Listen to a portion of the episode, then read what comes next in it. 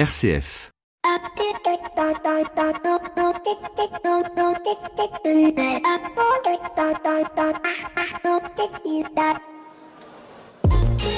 Bonjour à tous et à toutes. Ce week-end s'est ouvert le salon de l'agriculture sous le thème de l'Europe. Une Europe qui, dans quelques mois, va devoir se prononcer sur un nouveau visage de ses représentants.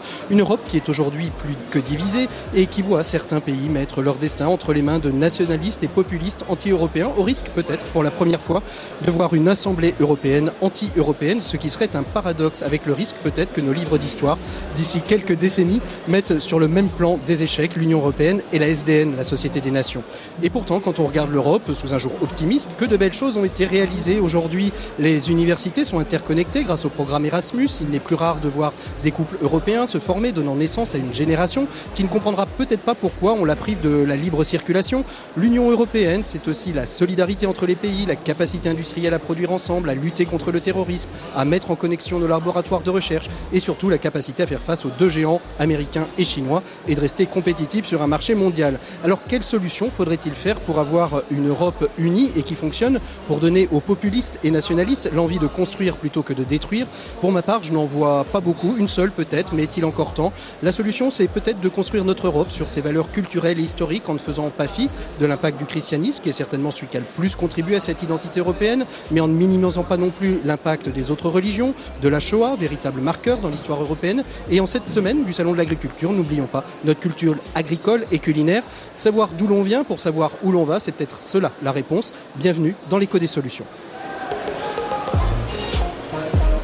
L'écho des solutions. Patrick Longchamp. Voilà, bonjour à tous et à toutes. Je suis très heureux, vous l'entendez, de vous retrouver depuis la grande ferme du monde, puisque nous avons posé nos micros cette semaine en plein cœur du salon de l'agriculture. Et grâce à nos amis de RCF Rhône-Alpes, qui pendant deux jours, eux, vont euh, permettre euh, à leurs auditeurs de se retrouver et de retrouver l'actualité de ce salon, et eh bien nous, nous avons posé nos micros au salon de l'agriculture sur le stand de la région Auvergne-Rhône-Alpes. Alors cette semaine, comme tous les derniers lundis du mois, nous nous retrouvons avec notre bande de journalistes de solutions. Et cette semaine, nous allons bien évidemment aborder la question de l'agriculture autour de cette question finalement, qui peut sauver le soldat agriculteur? Pour nous accompagner, nous avons la parité dans nos intervenants, euh, puisque nous sommes cinq, donc évidemment dans les intervenants on est à parité, deux femmes, deux hommes, Mathilde Gola du Figaro, et qui collabore avec euh, Caroline Demalais euh, dans les pages Le Figaro demain sur le web. Bonjour Mathilde. Bonjour Patrick. Merci beaucoup, c'est votre première, votre première. Alors quelle première, hein, en plein cœur du salon de l'agriculture. Hein. Oui, il y a du bruit. Voilà. nous avons aussi Flavie Depré, que vous connaissez tous très bien, rédactrice en chef du journal Care News. Bonjour Flavie. Bonjour Patrick. Et puis euh, deux hommes, euh, Frédéric Villaude juste euh, devant moi avec le journal Mediatico. Bonjour Frédéric. Bonjour Patrick. Et puis Antonin Amado de RSE Datian News. Bonjour Antonin. Bonjour Patrick, bonjour à tous. Voilà, bien évidemment on va se retrouver aussi nos 7 minutes pour sauver le monde. Cette semaine, ces 7 minutes, on va s'intéresser à une association qui s'appelle Solal. Et c'est Dorothée Briomont, sa directrice, qui nous rejoindra avec un agriculteur. Comment est-ce qu'on peut faire du don alimentaire en nature quand on est agriculteur? On pense souvent pour les supermarchés, on pense souvent euh, euh, pour tous ceux qui sont producteurs euh, d'alimentation transformée, mais pas forcément directement depuis l'agriculture. C'est ce qu'on verra avec nos 7 minutes pour changer le monde. Et puis en attendant, eh ben, on, va, on, va, on va commencer tout simplement avec nos solutions de nos journalistes de solutions. RCF, l'écho des solutions. Voilà, eh bien, on va commencer avec vos solutions. Ce mois-ci, euh, on va jouer l'alternance. On commence euh, avec la petite nouvelle. On va commencer avec vous, Mathilde. C'est un peu le bizutage, donc on commence directement par vous. On vous met dans le bain. C'est quoi votre solution? Qu'est-ce que vous avez découvert euh, dans les pages de peut-être du Figaro demain qui, qui, vous a marqué? Oui, ben, peut-être un article qui est paru ce matin. En fait, c'est un agriculteur que j'ai rencontré récemment, et c'est plutôt une initiative personnelle, mais c'est un agriculteur qui se mobilise en fait pour les races disponibles disparu, et notamment euh, une race qui s'appelle euh, l'auroch, c'est la vache préhistorique et qui avait presque disparu des, des champs. Et ça l'attristait de voir qu'on pouvait euh, assister à, cet appauvrissement de la biodiversité, même au niveau de, des races à viande. Donc il s'est mobilisé pour voilà, de, redonner vie en fait à, cette race. Et sur sa ferme, il a aussi monté tout un, tout un cheptel de, de, de poules aussi, les, et puis de, tout un tas d'animaux qui, qui, qui, sont appelés à disparaître. Exactement qui était amené à disparaître. Et comme on, l'a vu très récemment, en fait, c'est l'ONU qui a publié un rapport très alarmant vendredi en disant que la pauvreté de la, biodiversité pouvait conduire à des pénuries alimentaires. Ils ont notamment euh, cité l'exemple euh, de la grande famine en Irlande, puisque au moment où la pomme de terre a été attaquée, alors que c'était le seul aliment des, Irlandais, finalement, c'était, ça avait conduit à une à une vaste famine. Donc en fait, c'est vraiment essentiel de, de, se battre et de se battre pour qu'on ait une vraie diversité euh, en termes d'alimentation. Euh, enfin voilà, aussi pour le. comment est-ce qu'il préserve euh, ces, ces, animaux et comment est-ce qu'il les réintroduit petit à petit? Il travaille avec des groupements d'agriculteurs, avec des régions pour les réintroduire? Parce que tout seul, c'est bien, mais à tous, on, peut tout, comme dit le slogan. Oui, effectivement, c'est toute la difficulté justement de la génétique parce que finalement, comme il élève quand même ses, ses bovins pour qu'ils soient mangés, c'est de la viande. Donc le gros risque, c'est de, faire de la consanguinité très rapidement quand on renouvelle pas son cheptel. Donc il a réussi à trouver quelques éleveurs euh, avec lesquels il peut échanger le sang justement pour euh, pouvoir préserver, euh, préserver cette race. Et puis aussi, il s'est associé à des grands chefs qui lui achètent cette viande. et qui la mettent à la carte de leur restaurant. Exactement. Et apparemment, ça a un succès fou à chaque fois. Et il fait aussi le pari du, du local parce que c'est un fervent défenseur de la restauration locale.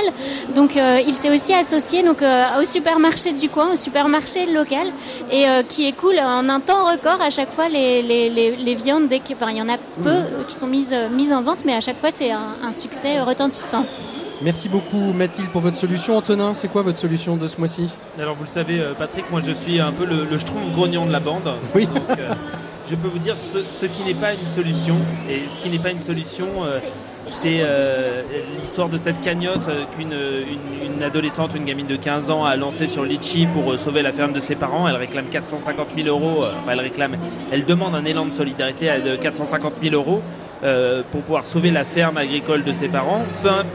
finalement, la question n'est pas tellement de savoir comment est-ce que ses parents ont creusé euh, cette, euh, ce, déficit. Peut-être que c'est la banque qui leur a prêté qui était fautive. Euh, peut-être qu'ils ont fait des mauvais choix. Peut-être que mmh. leurs ressources n'étaient pas dimensionnées. Ce qui est sûr, c'est que cette cagnotte, si on parle en termes très simples mais aussi très crus, c'est un appel à la charité. Or, on ne peut pas construire un, modèle agricole aujourd'hui sur, sur la charité. Et euh, je, pense que c'est, je pense que c'est terrible aujourd'hui pour, euh, pour les agriculteurs euh, d'être confrontés à, à, ce type de choix. Et, on a présenté ça comme quelque chose de, formidable et très positif. Alors c'est sûr que cette gamine, elle, est bien dans son temps et, euh, elle a bien compris qu'il y avait des, outils à mobiliser pour pouvoir euh, sauver euh, l'individuel. Mais il faut regarder ce qui fait système et ça, c'est pas durable. Mais, en mais si ça permet de, relancer, relancer l'entreprise, qu'on s'est aperçu des erreurs, c'est le droit à la deuxième chance peut-être aussi de, de poser qu'une cagnotte puisse poser. Si peut-être on met aussi les outils d'accompagnement derrière une euh, combien combien de moi je Patrick moi je regarde toujours ce qui fait système. Nous à RSE Data News on, essaye de vraiment de, regarder euh, l'organisation d'un point de vue global. Et est-ce que est-ce que toutes les fermes en difficulté vont pouvoir être sauvées euh, par, par ce type de par ce type d'élan? Je pense que cette histoire de, cagnotte, c'est vraiment l'archétype de la fausse bonne idée. Je souhaite que cette ferme soit sauvée. Et si elle, si elle, si elle l'est, ben, je suis le premier à, à m'en féliciter mais ça peut pas fonctionner sur, euh, sur des gros volumes et, et, dans le temps. Et je pense que ça devrait nous, nous, nous inciter à réfléchir à la, durabilité du système agricole dans lequel on vit aujourd'hui. Les cagnottes, une bonne solution, mais parfois une fausse bonne solution. Je pense, je suis pas sûr que les cagnottes soient une bonne solution, sauf pour les pots d'anniversaire, mais c'est un autre débat, je pense. Frédéric, euh, quelle est votre solution On terminera avec euh, Flavie. Alors écoutez, moi je voudrais vous parler d'une initiative. Une initiative qui s'est déroulée la semaine dernière à Paris dans un écosystème qui s'appelle celui des grands voisins, un ancien hôpital qui va être reconverti en écoquartier sur lequel il y a 80 associations, entrepreneurs sociaux, artistes, artisans qui cohabitent en ce moment, qui inventent des nouvelles relations entre eux et qui ont organisé la semaine dernière un forum des cuisines engagées. Alors qu'est-ce que c'est qu'un forum des, cuisines, engagées? C'était à l'initiative du restaurant des grands voisins qui s'appelle l'Oratoire. L'idée c'était de dire dans le restaurant de l'oratoire, on fait de la cuisine gastronomique et on forme des gens qui sont très très éloignés de l'emploi à ces techniques de cuisine-là. Donc on, crée des emplois d'insertion. Euh, et, à partir de là, bah, on nourrit les gens de l'écosystème des grands voisins, mais on sait très bien qu'ailleurs sur Paris, ailleurs en France, il y a d'autres modèles de cuisine engagés qui existent. La question de fond, c'est est-ce qu'on est concurrent? Ou est-ce qu'on est complémentaires? Est-ce qu'on peut travailler ensemble? Est-ce qu'on peut chercher des solutions ensemble pour avancer, pour développer nos modèles économiques? Et là où je trouve les choses très intéressantes, c'est que à la cuisine de l'oratoire, les personnes qui ont pris les choses en main, ce sont deux femmes. Et on s'est rendu compte dans le reportage qu'on a fait sur Mediatico et que vous verrez dès la semaine prochaine, c'est que ces deux femmes, elles sont dans une logique radicalement différente, radicalement différente que celle que pourraient avoir des hommes qui seraient beaucoup plus dans la compétition, dans la rivalité. Et du coup, ça nous a emmené à parler de féminisme dans l'entrepreneuriat. Et bien sûr, on s'est rendu compte que ça se passait la semaine où l'Académie française acceptait la féminisation des noms de métiers, au moment où on est en train de préparer euh, le, le, début du mois de mars. Le 1er mars, vous savez qu'il y a un index de l'égalité femmes-hommes qui va entrer en vigueur dans toutes les grandes entreprises françaises. Voilà, on voit qu'il y a des choses qui sont en train de changer. Ce forum des cuisines engagées, c'est une très belle initiative locale et il y a, un impact derrière qui est beaucoup plus considérable qu'il n'y paraît. Merci beaucoup Frédéric. Alors vous, Flavie, votre solution de ce mois-ci? Rien à voir, je vous emmène en Guadeloupe. Ah super, un petit voyage au soleil. Alors c'est un vrai coup de cœur et pour le fondateur et pour le projet. C'est un monsieur qui s'appelle Franck qui était éducateur de rue et euh, qui a pour passion de plonger, si j'ai bien compris. Il vient d'être lauréat euh, La France s'engage, euh, et j'ai découvert lors de la nuit des Outre-mer. Et en gros, il prend les blocs de ciment, enfin pas lui personnellement, mais il fait prendre les blocs de ciment des machines à laver, des lave-linges, et il crée des récifs artificiels. Euh, donc il a fait des études avec des ingénieurs pour vérifier que ça polluait pas. Au bout de 2-3 ans, ils ont vérifié que toutes les, les espèces euh, de la biodiversité habituelle étaient euh, revenues. Ça évite de planter des encres, donc c'est une nouvelle solution de mouillage. Et en plus, il fait de l'insertion et c'est aussi une manière de recycler ces blocs de, de, voilà ces blocs de machines à laver dont personne se servait. Donc je trouve qu'il y a vraiment toutes les composantes insertion, écologie, aide à la biodiversité, emploi et upcycling il est hyper sympa et euh, je trouve ça aussi bien que voilà des fiertés ESS françaises. Euh, euh, Parce que la Guadeloupe n'est pas française? Si, ah, mais justement, excusez-moi, excusez-moi. Oui. Alors ça, c'est ce qui s'appelle faire de la mauvaise mise en contexte. Non, voilà, je trouve ça chouette de mettre en valeur dès que les solutions pour la métropole viennent aussi d'outre-mer et pas l'inverse. Et pas l'inverse. Merci beaucoup à tous les quatre. On fait une micro-pause et puis on entame notre dossier. Comment sauver le soldat agriculteur L'écho des solutions. Patrick Longchamp. Voilà, alors vous l'entendez, hein, il y, a de l'ambiance euh, autour, autour de nous. Je ne sais pas ce que les auditeurs, nous on perçoit un bruit ambiant. Nous n'avons pas, euh, on nous a annoncé, je le dis comme ça, on nous a annoncé un concert de trompes de chasse. Donc peut-être qu'à un moment dans l'émission vous entendrez des trompes de chasse, mais c'est ce qui fait aussi euh, la joie d'être en direct sur le salon de l'agriculture. Alors peut-on sauver le soldat euh, agriculteur? En référence bien évidemment euh, euh, au, film quasiment du même nom Antonin, Frédéric, je vais commencer un petit peu par vous. L'agriculture aujourd'hui, elle en est où? À la fois dans sa dimension économique, mais aussi dans sa dimension, sa visibilité, son image de marque on peut faire une alerte euh, spoiler, euh, Patrick on peut, on peut faire une alerte spoiler, absolument. à la question, euh, est-ce que l'agriculture française aujourd'hui se porte bien? La réponse est non. Je ne sais pas si Frédéric sera d'accord avec moi. Chez Mediatico, on partage le même constat. Et je vais vous dire pourquoi. Juste après. Au Figaro, on pense la même chose? Bah oui, il y a des réelles difficultés, effectivement. alors pourquoi? Pourquoi bah, Il y a les, raisons, les raisons sont, sont aujourd'hui multiples. Déjà, il faut savoir qu'il y a une statistique qui devrait tous nous affoler aujourd'hui, c'est qu'il y a un suicide d'agriculteurs tous les deux jours. Déjà, ça c'est la base. Ça c'est le chiffre. Voilà, ça c'est un chiffre. Euh, on sait aujourd'hui que euh, les aides, par exemple pour euh, les pour les, les, conversions au bio, qui correspondent à une véritable demande du marché aujourd'hui, prennent un retard qui est excessif. D'ailleurs, l'État vient de voir trois agriculteurs déposer plainte contre lui pour le pour un retard de versement euh, des aides à la conversion qui sont euh, des aides versées par euh, l'Union européenne.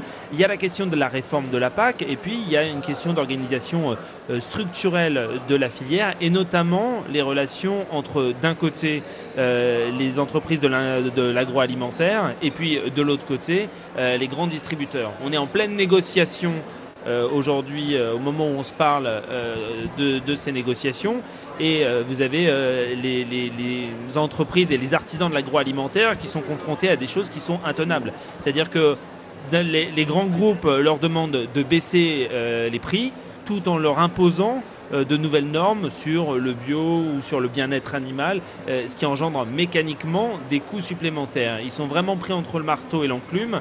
Et aujourd'hui, à part dans, la filière du lait où on voit qu'il y a un véritable mieux depuis deux ans, Est-ce qu'on s'est analysé ce mieux? Est-ce que ça veut dire qu'on a réformé euh, au niveau de l'Europe? Est-ce que ça veut dire que les euh, producteurs laitiers se sont aussi pris en main pour réorganiser leur filière? Mathilde bah, on, a beaucoup entendu parler de la marque du consommateur.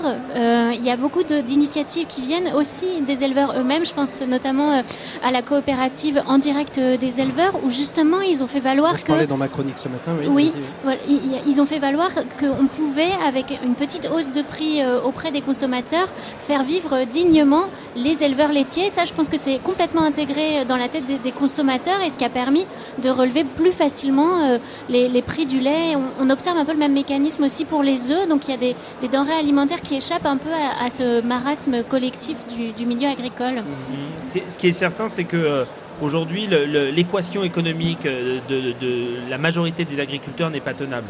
Mhm. Donc euh, si on se pose des vraies questions comme la question de la souveraineté alimentaire, c'est un, sujet qu'il va bien falloir aborder de front tôt ou tard. Frédéric Parler de l'agriculture aujourd'hui, c'est vraiment faire preuve d'un déchirement il y a deux regards qu'on porte sur l'agriculture.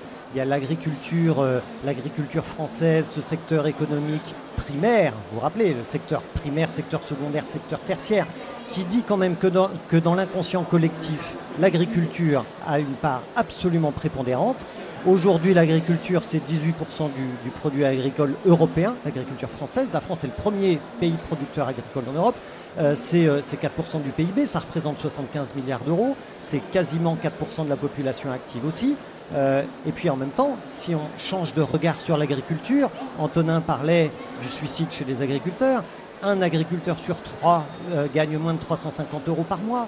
Donc c'est un, un métier de souffrance, c'est un milieu de souffrance.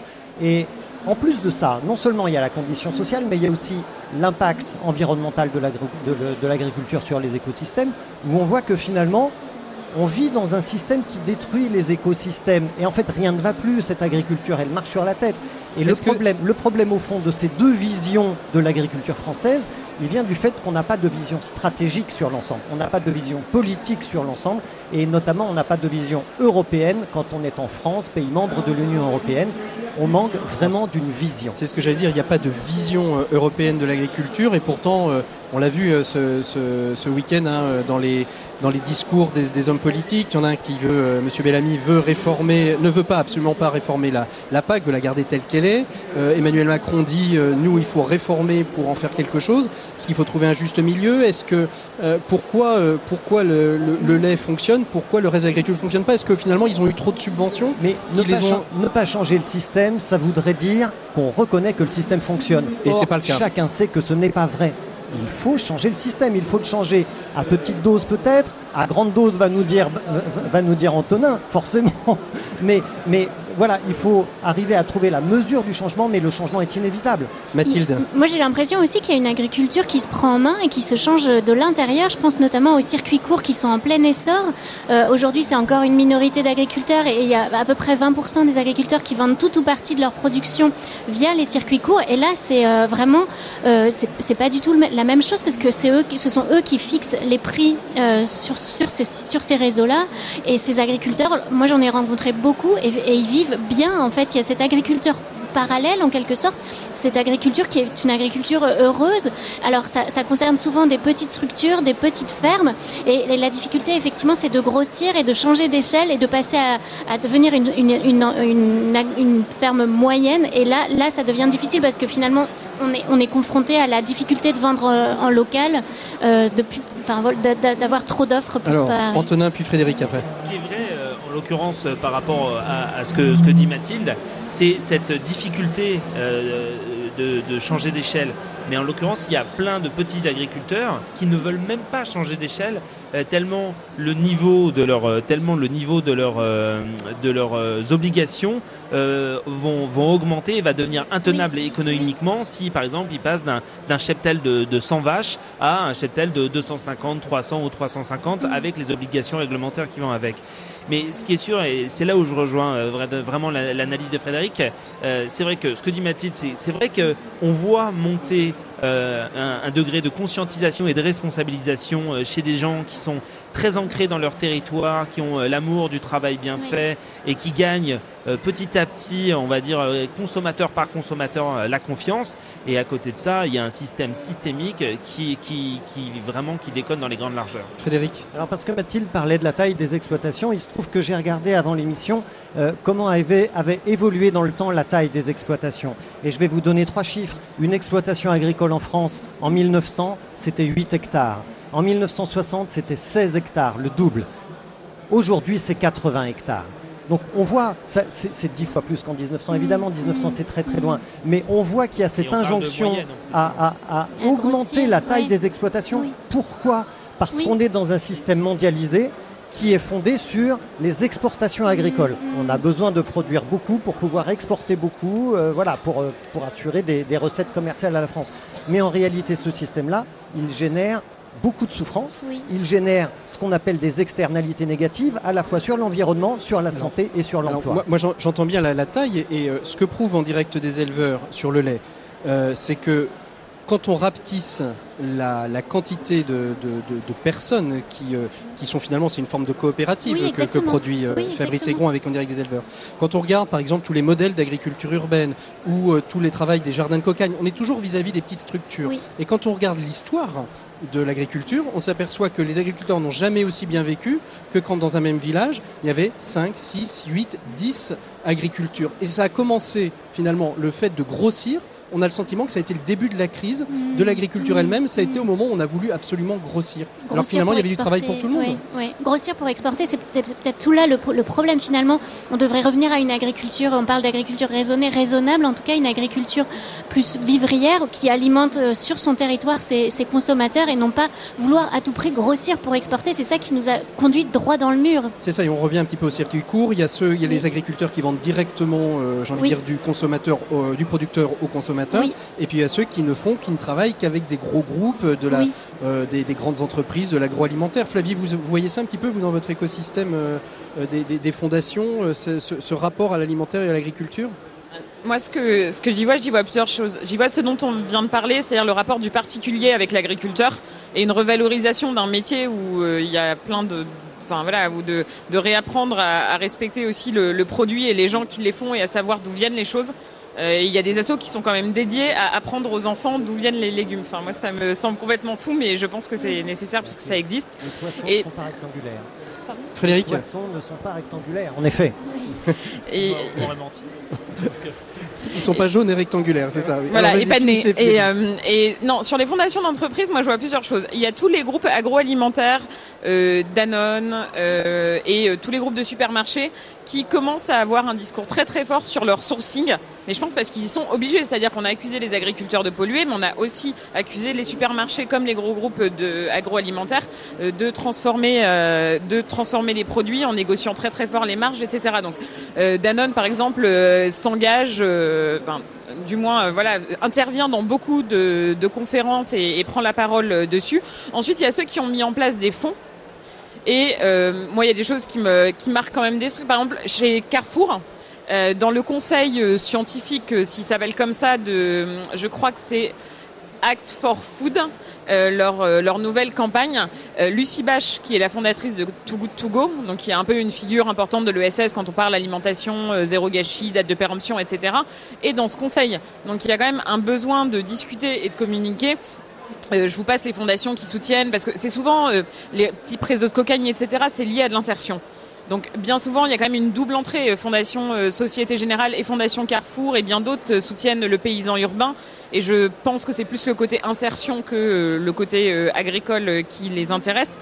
Et, et, voilà, donc sur Carrefour, il y a ça, et il y a le fait aussi, moi j'ai noté deux choses, que Ulule se mettait à lancer en collaboration avec des grosses marques type Erta, Fleury Michon, là il y a Prince de Lu, des projets, enfin des des campagnes de crowdfunding pour euh, des projets agricoles. Mhm. C'est-à-dire qu'on mêle un grand nom, euh, un consommateur, euh, voire donateur et un projet. Et que Mimosa, qui est une plateforme dédiée aux dons sur des projets agricoles, et il y a vraiment des trucs sympas, vient de monter la même chose avec des très grosses marques type Carrefour.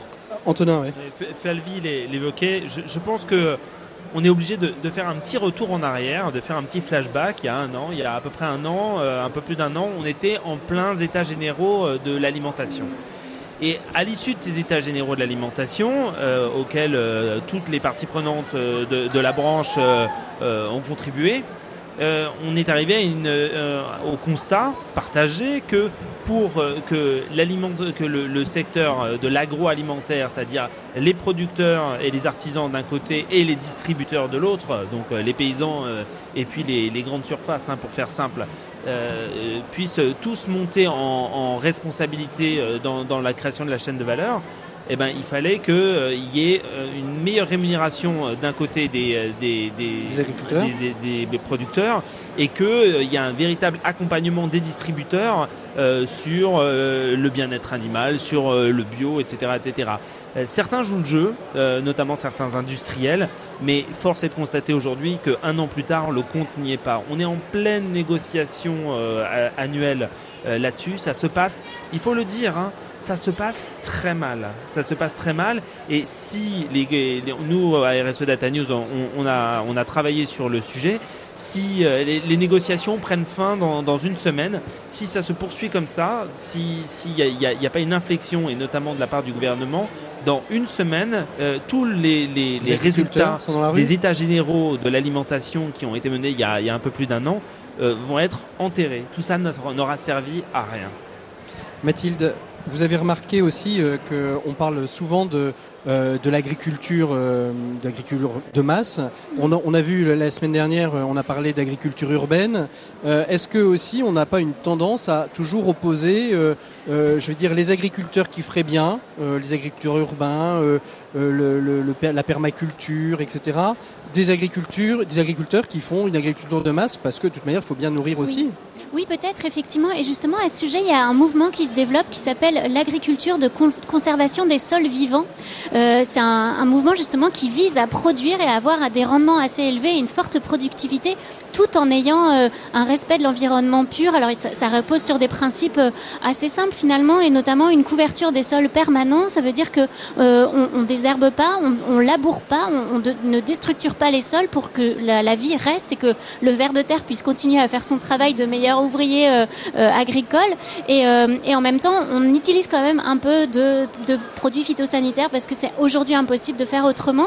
Et cette technique-là parvient à avoir des rendements assez élevés et à pouvoir nourrir justement euh, euh, pas mal de, enfin beaucoup enfin avoir des, des, productivités, des rendements assez élevés. Donc justement, ça, ça, ça permet justement de concilier un peu ce, ces, deux, ces deux formes d'agriculture et on voit que en ce moment c'est en plein essor. Antonin. Est-ce que c'est transposable à une grande échelle? Oui, justement, c'est l'idée. En fait, l'idée c'est de simplement juste jamais labourer les sols pour que l'activité la, la, du sol avec tous les, habitants de ce sol et notamment les vers de terre puissent continuer à, agir et, euh, et, de désherber de temps en temps un peu pour euh, ressemer euh, de, de différentes, soit des céréales, soit du maraîchage. Enfin, ça, ça concerne un peu tout type d'agriculture, mais l'idée c'est quand même d'avoir une productivité assez élevée et ça fonctionne bien aujourd'hui. Ça concerne encore une minorité d'agriculteurs. On est autour de 2 à 3% d'agriculteurs qui sont dans ce type d'agriculture, mais l'idée c'est de, de, progresser euh, là-dessus. On en parle euh, beaucoup en ce moment. Euh, euh, donc l'idée ce serait, enfin, il y a des, des, des, acteurs très très investis pour justement essayer de, de convertir un maximum d'agriculteurs parce que ça permettrait de concilier la, le rendement, un rendement élevé et puis euh, et euh, de, de des contraintes environnementales. Je vous ai vu réagir tout à l'heure. Oui, là. je reviens juste sur cette double vision du monde agricole dont je parlais tout à l'heure. Et c'est vrai, Patrick, en réponse à ce que vous dites, que on a aussi ce regard sur les petits qui seraient gentils, sur les gros qui sont méchants. Mais le monde est évidemment beaucoup plus compliqué que ça. Heureusement. Et, et, et c'est ça qu'on travaille tout le temps, tous les jours chez Mediatico. Bien sûr, il y a aussi des petits qui travaillent mal. Et bien sûr, il y a aussi des gros qui essayent de mieux faire. Mais ce sont des paquebots. Ils mettent extrêmement longtemps à, à tourner. Et la solution, en réalité, elle est dans l'hybridation de ces modèles-là. On ne peut pas avoir deux mondes qui se regardent en chien de faïence. Il faut que ces gens-là travaillent ensemble. Il faut que les petits, la force de l'innovation chez les petits, viennent hybrider les gros et que les gros appuient les petits avec leur puissance financière et logistique. Flavie. Elle est là, la solution. Flavie de oui, je, enfin, Moi, en vous écoutant, je me dis que c'est exactement ce que je voulais dire quand je parlais de, de ratio. C'est que il faut pas que les petits projets soient des arbres qui cachent la forêt, c'est-à-dire que euh, c'est très compliqué euh, d'hybrider, de co-construire, enfin tous les, mots que vous voudrez, mais il faut pas que voilà les projets qui marchent bien, parce que si on, si on prend un spectre qui est, euh, bah, par exemple, le mien et peut-être nous tous autour de cette table, on est parisiens. Euh, voilà, on fait un certain métier, du coup on a choisi certaines manières de consommer euh, et on fait un certain métier par en plus par un... ah voici le concert de corps de chasse et pendant ce temps-là je viens découvrir qu'on est derrière le stand de champagne, ceci expliquant cela. Des trompes de chasse, des, trompes de chasse. Attention, attention, on va recevoir des mails sur RC. Voilà, on va recevoir des insultes, on va se prendre des trompes de chasse. Et donc, et donc ça va être très compliqué Courage, de finir cette phrase. Merci beaucoup. Euh, et voilà, ce que je voulais dire, c'est qu'il faut absolument que les gros euh, aident les petits à grandir, mais sans forcément, parce qu'en fait, il y a des difficultés, c'est qu'ils vont aussi les racheter. Et est-ce que c'est une bonne chose ou pas? À quel point ils vont réussir à garder leur autonomie en étant investis par des gros? Et en tenant, vas-y, bon cours de chasse, trompe de chasse. Dans, l'accompagnement, il, existe des, il existe des partenariats euh, qui sont euh, très prometteurs. Euh, entre des, petits agriculteurs ou des petits éleveurs d'un côté et des, et des, des, industriels de l'autre. Et on peut penser par exemple à Florie Michon qui fait des trucs qui sont, qui sont assez formidables. c'est déjà des, gens qui sont sortis de leur, de leur propre syndicat. De leur propre syndicat je crois que je l'avais déjà évoqué. et puis on avait reçu euh, le, directeur de la RSE en invité économique. Voilà, exactement. Et, c'est très intéressant parce que ils sont sortis de leur propre syndicat des, artisans euh, bouchers charcutiers parce qu'ils n'étaient pas assez ambitieux en termes de responsabilité, de bio, de choses comme ça. Et donc, ils ont changé. Et, surtout, et surtout, ils ont réussi aussi à fédérer d'autres acteurs. C'est-à-dire qu'ils sont sortis, mais ils ne sont pas sortis seuls. C'est-à-dire qu'ils recréent quelque chose à côté pour justement euh, dire euh, on peut aussi créer un syndicat euh, qui défende une autre vision de l'agroalimentaire.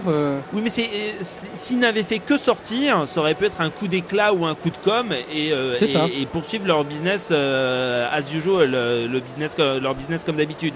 Ça n'est pas ce qu'ils ont fait. Ils ont multiplié des partenariats en direct avec des éleveurs notamment des élevages euh, de, porcs en Bretagne, euh, où euh, c'est du bio, où c'est il y a de la méthanisation pour pouvoir faire quelque chose des, effluents, où il y a, on va dire un embryon, oh, ça devient difficile, où il y a, y, a, y a, un embryon de, de, de modèle d'économie circulaire qui est en train de qui est en train de s'opérer.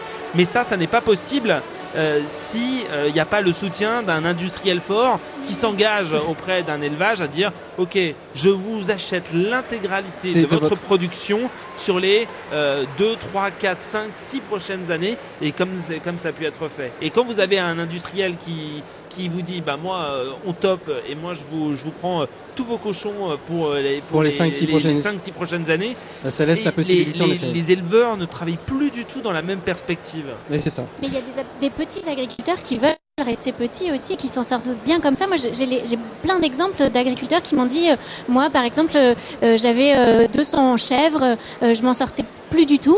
J'étais à deux doigts de mettre la clé sous la porte. J'ai divisé par, par 10 mon cheptel et j'ai décidé de transformer à la ferme mes produits et de les vendre en direct. Et je m'en sors très bien comme ça et j'ai pas du tout envie de changer mon modèle. Et ce qui est intéressant dans les, les petits modèles, hein, que j'appellerais de l'agriculture urbaine ou des, des, modèles qui viennent, c'est très souvent des gens qui ne sont pas issus du monde agricole, qui vont se lancer, qui vont justement, on parlait de cette hybridation, qui vont proposer peut-être de nouveaux modèles économiques parce qu'ils ne sont pas inculturés à un modèle économique particulier et qui est celui de papa, de maman, des grands-parents, des arrière-grands-parents qui ont toujours fait ça. Mm.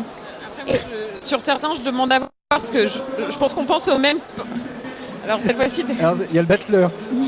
Euh, c'est qu'il y a beaucoup de projets qui sont récents et euh, il y a des reconversions, mais comme les gens qui se reconvertissent dans la menuiserie ou dans la restauration, je pense que c'est un métier. Et je demande à voir aussi dans quelques années, parce que ceux à qui je pense ont, je dirais, entre voilà, 6 ans max. Mhm. Et j'attends de voir aussi comment ils s'en sortent euh, en ayant pris cette, décision. Frédéric ce sont aussi des acteurs qui, parce qu'ils sont petits, osent le changement, osent innover ils ne sont pas dans le moule euh, des, principaux acteurs du secteur. Je pense là particulièrement à Ferme d'avenir Maxime de Rostolan. Il invente une ferme basée sur la permaculture en Touraine et il démontre que son modèle permet de créer sur la même surface six fois plus d'emplois euh, qu'une ferme classique. Donc ça c'est Oui, intéressant. et son ambition, c'est de les- Et son ambition, c'est justement de multiplier ces micro-fermes sur tout le territoire. C'est l'ambition de son réseau, ouais. C'est l'ambition. D'où Oui. la question que Mais- l'on repose est-ce qu'il faut rester petit? Est-ce qu'il faut grandir? Oui. De quelle façon faut-il grandir? Il y a un modèle, on, on entend, on parle du Grand Est à quelques, à quelques, et on les entend bien, là, le, le Grand Est, mais il y a un réseau qui a très bien compris ça depuis très longtemps, depuis le XVIIe siècle, c'est le réseau des fruitières euh, en, en- en Franche-Comté, c'est-à-dire qu'ils se sont dit, créons des petites fruitières qui vont faire des, des- des fromages avec le lait local, pas plus de 20 ou 30 km autour, et démultiplions-les, et on sera beaucoup plus fort que si on faisait une très grosse fru- fruitière. Et, et ce sont des fruitières coopératives. Je sais, parce que Euh, ma coopératives. famille est originaire De Franche-Comté. Ah bah donc oui. je, je les connais bien. Et vous savez que dans le monde agricole, il y a énormément de coopératives.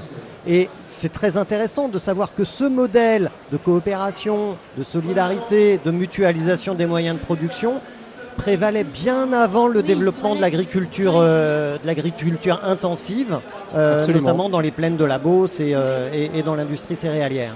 C'est Ce vrai qui est- qu'on voit qu'il y a Ce qui est certain, c'est que va, va arriver un moment quand même où il va falloir mettre les pieds dans le plat et dire qu'on ne va pouvoir créer un modèle globalement responsable et soutenable, aussi bien d'un point de vue économique que d'un point de vue euh, social et environnemental, qu'à l'échelle de territoire, où Oui, il va ça. pouvoir y avoir Oui. Euh, un, un écosystème vertueux qui va pouvoir se mettre en place. Ça rejoint l'histoire des coopératives.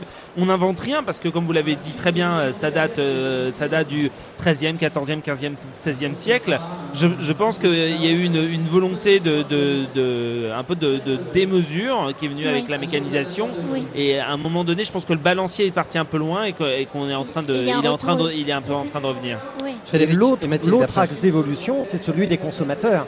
Parce qu'aujourd'hui, vous avez 85% des consommateurs qui veulent acheter local. Vous avez 70% des consommateurs qui se soucient du bien-être animal.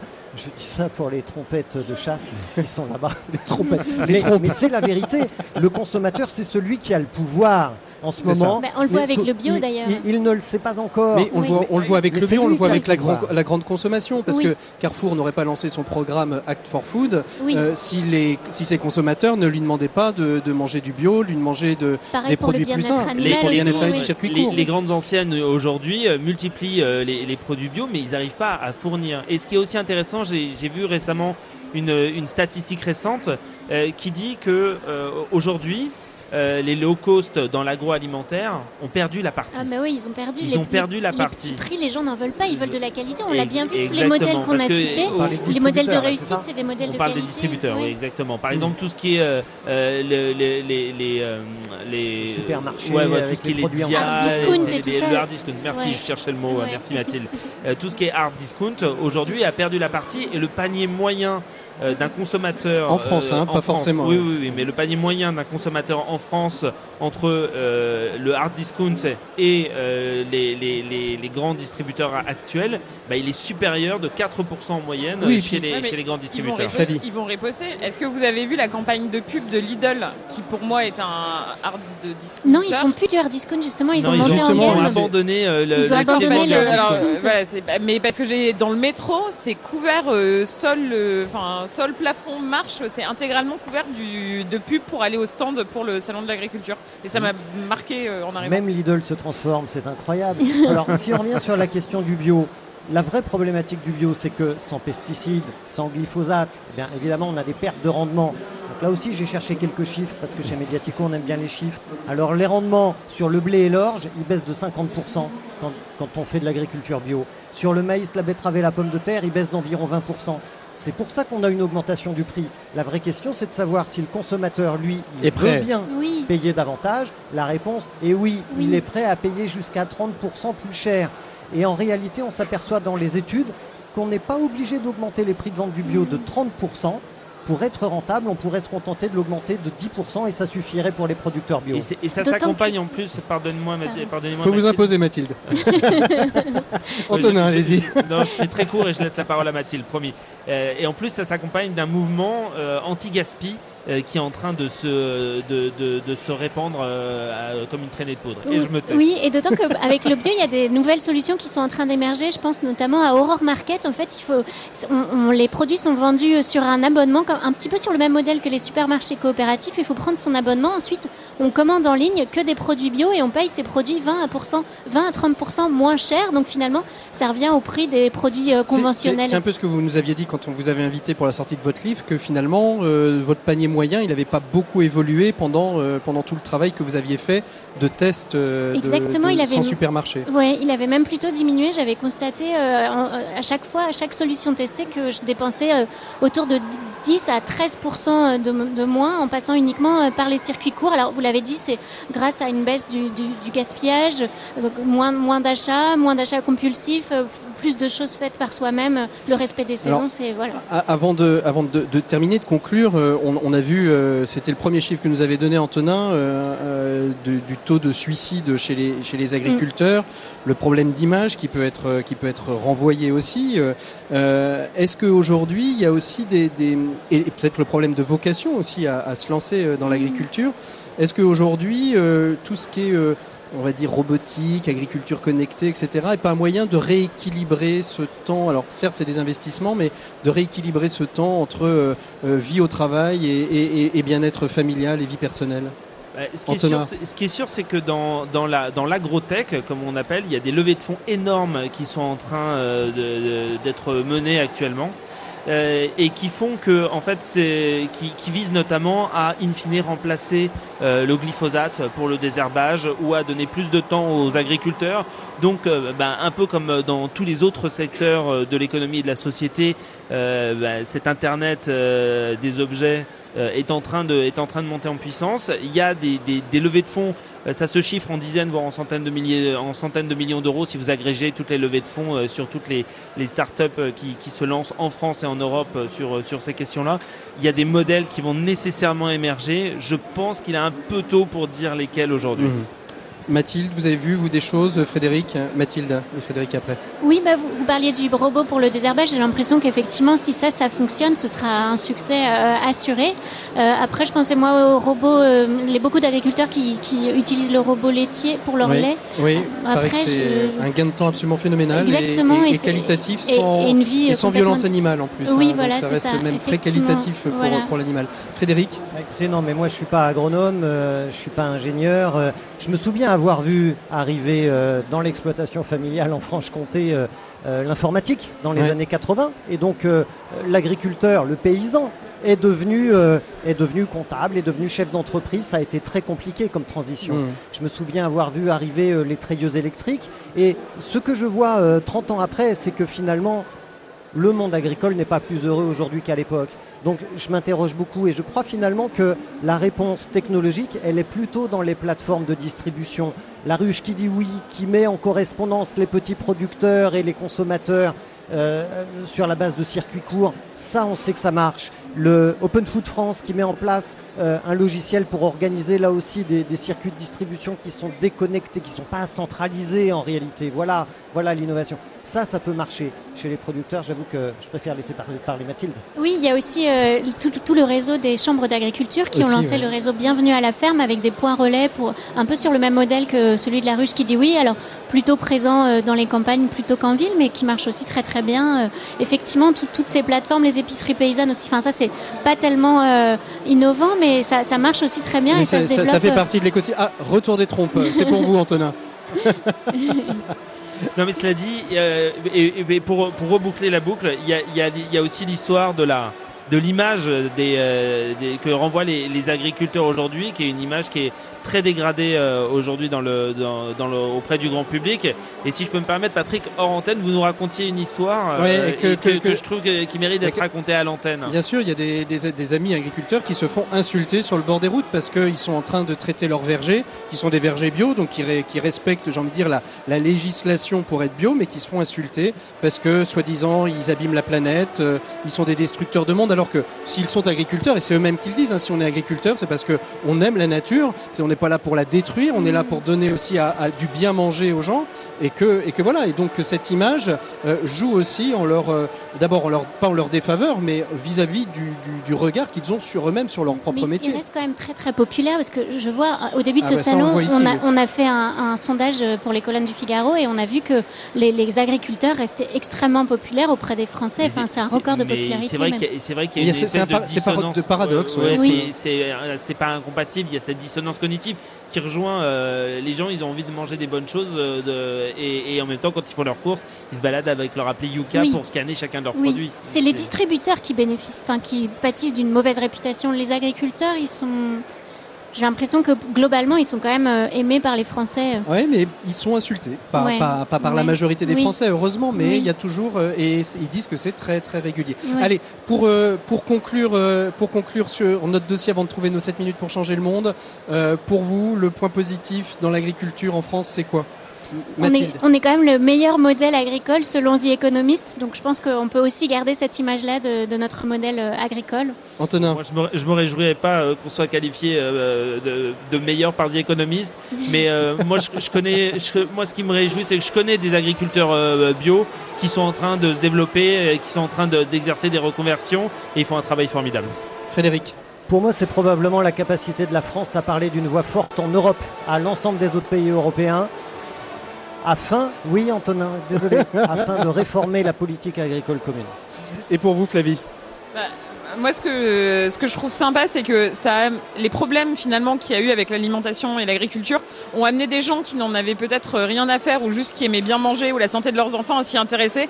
Et je pense que ça a créé euh, plein de nouveaux projets et que ça a été une source d'innovation très forte et que ça a agrégé des écosystèmes qui n'étaient pas forcément euh, concernés, comme le mien par exemple. Allez, merci beaucoup. On va clore ce dossier, ce Presse Club des journalistes de solutions. Merci à vous, à vous quatre d'avoir été présents. Euh, on va retrouver nos 7 minutes pour changer le monde. On va parler de Solal, on va toujours parler d'agriculture, mais comment est-ce que euh, l'agriculture peut être solidaire et comment le don alimentaire peut se faire par le biais de l'agriculture?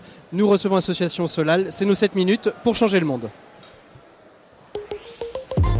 7 minutes pour changer le monde.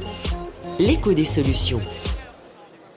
Allez, c'est, on retrouve euh, nos deux invités. Alors, euh, Dorothée Briumont, c'est ça? Briomont, oui, Briomont. bonjour. merci beaucoup d'être là. Et vous êtes venu avec euh, un, un agriculteur. Vous êtes monsieur, excusez-moi, j'ai pas eu votre nom avant le début de l'émission. Jean-Michel Hamel. Monsieur Hamel, merci beaucoup à, à tous les deux d'être venus. On va parler de, de Solalge. On, on a parlé de l'agriculture avec, euh, avec ses travers, avec euh, pas ses travers d'ailleurs, avec, euh, avec ce, ce regard euh, que l'on peut parfois euh, avoir de négatif euh, sur l'agriculture. Vous représentez donc, euh, vous, euh, Dorothée Solal, en quelques mots, je le disais rapidement, c'est comment générer le don alimentaire directement depuis les agriculteurs ce qui en règle générale n'est pas le lieu forcément où on les attend et pourtant ça paraît presque une évidence en, le disant. Ah oui, oui, oui, oui. oui. D'ailleurs, cette, association a été créée par un agriculteur qui s'appelle Jean-Michel Lemétayer et euh, qui avait la générosité euh, chevillée au corps, puisqu'en fait, euh, tout est parti de son indignation. Il disait, je ne supporte pas de voir des gens qui ont faim dans mon pays. Voilà. Donc, euh, les agriculteurs n'ont pas attendu Solal pour donner, puisque... enfin, je- On suppose. a- on a- Mais Solal peut-être euh, Exactement. la voilà. gestion du don. Et donc effectivement, on a, on a fait un an de diagnostic, on a rencontré 130 personnes et on s'est aperçu qu'il y avait une marge de progrès euh, parce que le don prend du temps.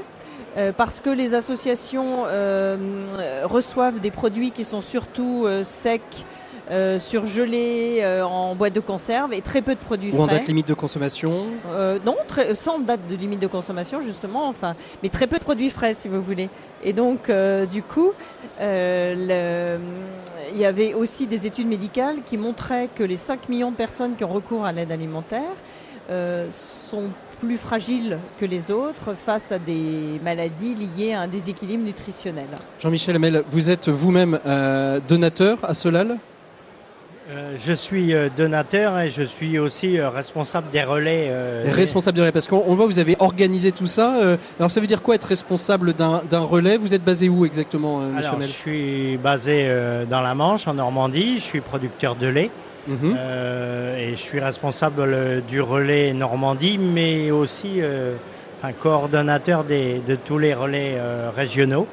On essaye d'en faire dans tout- toutes les régions de France. Combien de relais régionaux vous avez Ah, aujourd'hui Pour l'instant, responsabilité euh, 14, enfin, il y, en a 14, mais un 15e euh, en, en création ou un, un 14e qui est en train de tomber?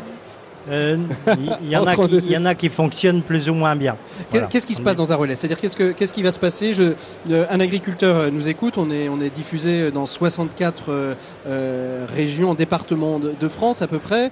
Euh, je suis agriculteur, j'entends cette émission, je connais pas Solal. Qu'est-ce qui, qu'est-ce, que vous- qu'est-ce qui va se passer si je prends contact avec vous?